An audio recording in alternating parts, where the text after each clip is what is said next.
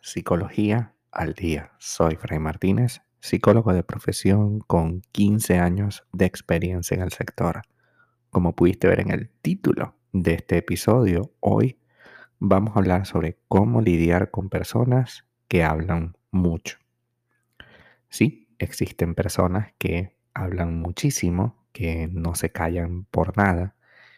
Y al principio puede parecernos simpático, ciertamente, inclusive cómodo si no eres una persona que te comunicas, que hablas demasiado, porque bueno, el otro está hablando nada más, ¿no? Por los dos. Pero también puede tornarse alguien sumamente pesado si realmente quieres decirle algo, puesto que siempre te van a interrumpir. Este tipo de persona es un poco complicado poder establecer algún tipo de comunicación porque nosotros necesitamos ser escuchados, ¿no? Y cuando esto no es así, nos sentimos de alguna forma rechazados e incómodos. Hoy vamos a conversar sobre ese tema, sobre todo si tu pareja es quien más habla, ¿no? Entonces, hablar, comunicarnos usando la palabra nos confiere una posibilidad prácticamente infinita para comunicarnos. Hay ciertas personas que abusan de su capacidad comunicativa y tienden a hablar más de lo debido, olvidando que los diálogos son intercambios de opiniones. Así convierten todas las relaciones en una especie de monólogo. Es importante tener en cuenta que una persona que habla demasiado no es necesariamente una mala persona. Aunque en algunos casos sí puede tratarse de personas egocéntricas y narcisistas, en la mayoría de las ocasiones estas personas que hablan mucho no son conscientes de que lo hacen. Es algo que es un mal hábito que han estado estableciendo en su vida, pero que no necesariamente es algo es algo que han creado así o es que hagas inconsciente para hacerte daño, ¿no? Como si lo hacen los em, egocéntricos y narcisistas. Eso sí, tienen la plena intención a través de su palabra de hacerte daño, a través de lo que dicen. Entonces, puede tratarse de personas que están intentando esconder su inseguridad o su timidez, o incluso que pasan mucho tiempo a solas y aprovechan cualquier interacción, cualquier momento para desahogarse. Hay quienes hablan demasiado para ignorar sus propios sentimientos y no conectar consigo mismos y sus emociones. Es decir, vuelcan todo, tiran todo encima de ti para evitar poder hacer esto con ellos mismos, es decir, para reconocer. Hay quienes sienten que sus opiniones son muy válidas, muy importantes, y no se les pasa por la cabeza que pueden estar con esas opiniones aburriendo o creando un, un, efecto negativo en su pareja. Creen también que son muy interesantes, divertidos e inteligentes, por lo que acaparan toda la conversación y olvidan el detalle famoso de que la comunicación es siempre bidireccional. Yo puedo ser muy simpático a la hora de hablar, pero cuidado con, creerme que no necesito del otro. No es un monólogo, es un diálogo. Debo escucharte. Hoy vamos a hablar de algunas ideas, algunos pasos que podemos hacer si estamos frente a una persona que habla demasiado. Primer paso. Escucha lo que está queriendo contarte e intenta identificar qué espera de ti con eso. Es posible que quiera aceptación, complicidad, respeto, que quiera despertar envidia o celos, que quiera compartir una idea que no logra sacarse de la cabeza, que necesita ser escuchado sobre algún problema. Entonces, haz uso de la empatía y trata de reconocer las motivaciones que tiene esa otra persona. Si crees que vale la pena escucharle y estarás haciendo algo bueno en ese momento, pues mira, no tiene nada de malo permitir que suelte todo lo que tenga que soltar.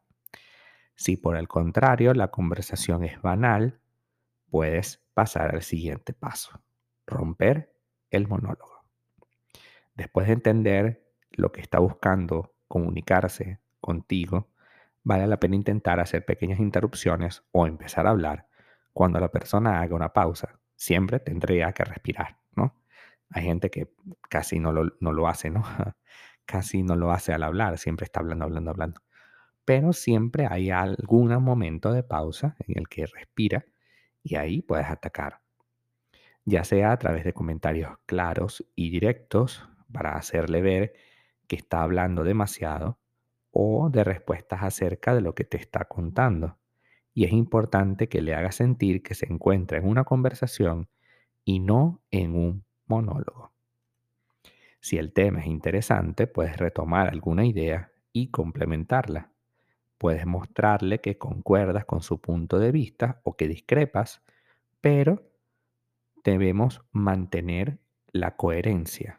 Si me siento cómodo con la conversación, seguimos adelante y si no, pasamos al siguiente paso. Dirigir o redirigir la conversación. La asertividad es una habilidad que también nos permite ayudar en este tipo de momentos.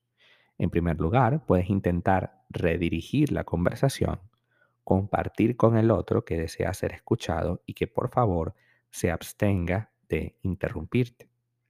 También puedes estar atento a los intentos del otro por ceder el control de la conversación para redireccionarla al tema principal, es decir, retomando el tema que estábamos conversando, espera, vamos, estábamos hablando sobre tal cosa, vamos a hablar de eso.